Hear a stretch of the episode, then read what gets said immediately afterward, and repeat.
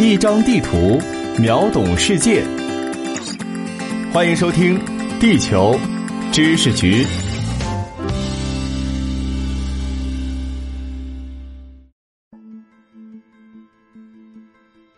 大家好，欢迎收听《地球知识局》，我是零零五号地球观察员长虹。在南亚，同婚和近亲结婚可以说是老传统了。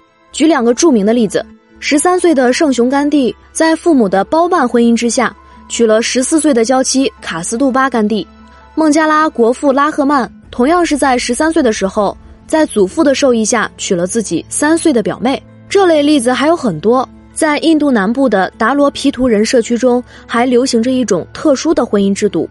在这种婚姻制度下，一个女孩配偶的首选是她的舅舅。早在1955年，印度的婚姻法就已经禁止了近亲结婚，但时至今日，这种突破人伦道德底线、有悖人类繁衍规律的行为，在印度仍然屡禁不止。据相关数据显示，在印度缔结的婚姻关系中，百分之十六属于近亲结婚，这放到全世界范围都是高的。印度近亲婚姻的特点表现在极强的地域性上。在北印度，近亲结婚的比例只有百分之六，而在南印度，这个数字高达百分之三十六。说来可怕，在南印度的卡纳塔克邦、克拉拉邦等地，尤其是以达罗毗荼人为主的地区当中，近亲结婚才是常态。从我们的视角来讲，他们大多数人都是乱伦的产物，但在当地人的眼里，这只不过是最寻常的事情。他们也正在将这种特殊的习俗传下去。说到底，印度国内有如此多近亲结婚，印度政府难辞其咎。首先，在立法方面，由于印度有多种宗教和复杂的地域文化，强推一部统一、普适性高的法律基本不可能。于是，印度法律对于近亲结婚的规定是因地区和文化而异的。印度的婚姻法中对穆斯林和基督徒只做了年龄规定，基督徒男性必须年满二十一，女性必须年满十八。穆斯林男性必须年满十八，女性必须年满十五。另外，在穆斯林和基督徒的传统习俗和教法当中，表亲结婚并不受到禁止，所以印度法律也没有做出规定。而在实际上，印度穆斯林是近亲结婚相对普遍的群体，近亲结婚占所有婚姻比例的约百分之二十二，高于印度总体平均水平。一九五五年公布的《印度教婚姻法》中规定。印度教徒、佛教徒、耆那教徒和锡克教徒婚姻双方不能是受禁止的关系，也就是三代以内的血亲。这条法律在北印度被执行的很好，在首都新德里，近亲结婚只占全部婚姻的百分之零点一。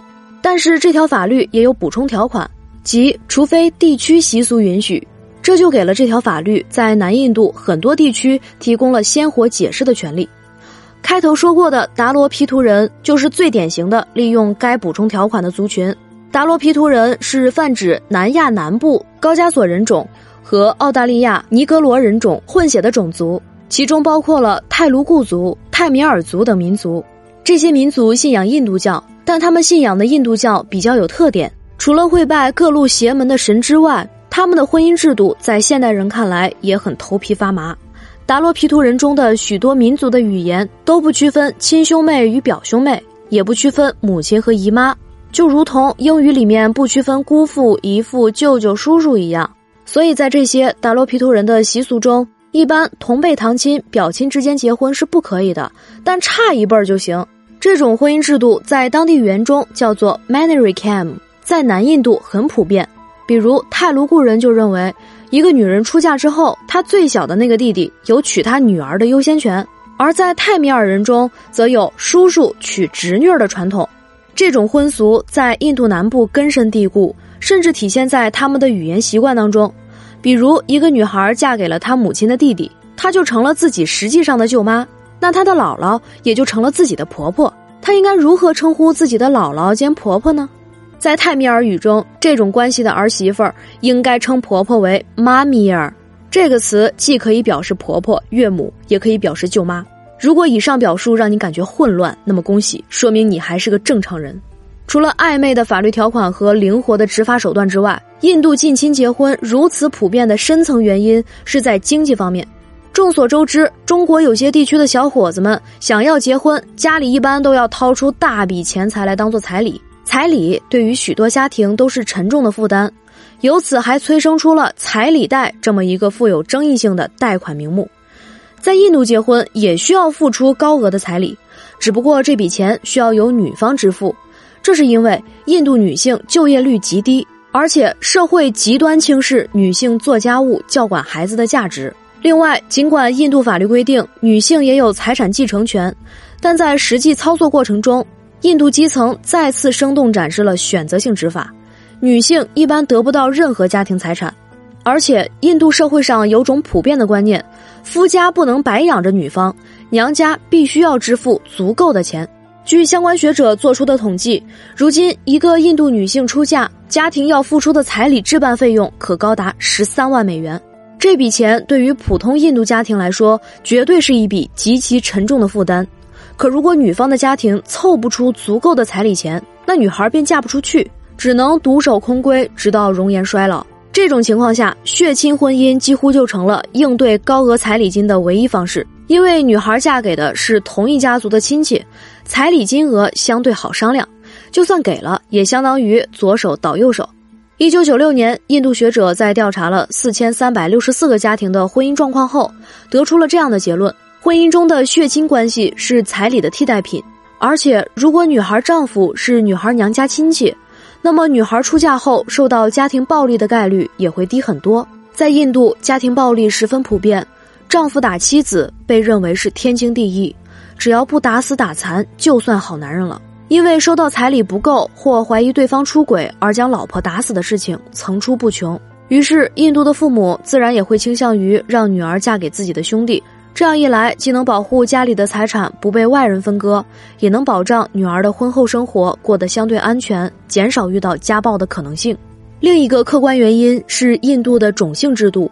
今天，印度虽然明面上已经废除了种姓制度，种姓观念仍然根深于印度的民间。为了防止上千婚导致高种姓的扩大，印度社会的潜在观念普遍不允许跨种姓婚姻。这种禁忌在印度的不同地方程度也不同。一般认为，印度有四大种姓，即婆罗门、刹帝利、首陀罗、吠舍。这四个种姓之外，还有一个不可接触者，即贱民。实际上，印度远不止这四个种姓，在许多地区还会在这四大种姓之下再细分好多个小种姓。在印度，几乎所有地方的男女都不能跨大种姓结婚，而能否跨小种姓结婚，得看当地习俗。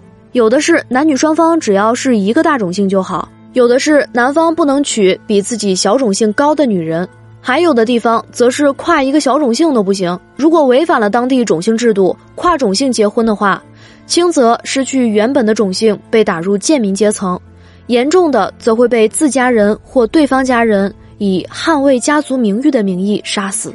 如此严苛的种姓观念下，跨种姓结婚是极小概率事件，在南印度更是如此。这就让适婚男女青年在择偶选择面极为狭窄。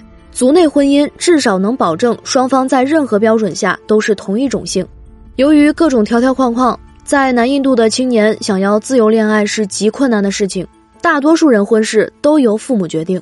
印度人以不包办婚姻为耻。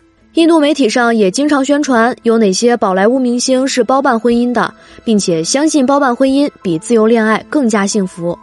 很多印度女孩从一出生，她的丈夫就已经确定，尤其是在南印度，这些女孩将无可避免的和自己最小的那个舅舅结婚。许多新郎甚至等不到女孩长大成人，在女孩接近青春期的年龄，就让他们辍学去结婚。联合国儿童基金会表示，南亚是同婚最多的地区。全世界六点五亿在十八岁之前结婚的妇女和女孩中，有二点八五亿在南亚。这个数据也得到了印度方面的验证。印度二零一五至二零一六年度全国家庭健康调查报告中显示，以卡纳塔克邦贝尔高姆市为例，百分之三十五点七的女孩在十八岁之前结婚，百分之十二的十五至十九岁女孩已经为人母。印度法律明确禁止通婚，但是在强大的旧观念影响下，阻力重重。有时候，甚至警察已经赶到婚礼现场，想解救被迫嫁人的女童时，会遭到女方家人的暴力抗法。在种姓制度、性别歧视、高额彩礼的作用下，印度的近亲婚姻已经成为难以解决的社会顽疾。近年来，印度政府在消除种姓意识、普及近亲结合的遗传危害等方面也做出了许多努力，但近亲婚姻的社会基础依然强大，想要彻底杜绝难上加难。以上就是本期节目的全部内容。如果您喜欢，欢迎点赞转发。本节目由喜马拉雅 FM 独家播出，由地球知识局全权制作。感谢您的收听，我是长虹，我们下期再会。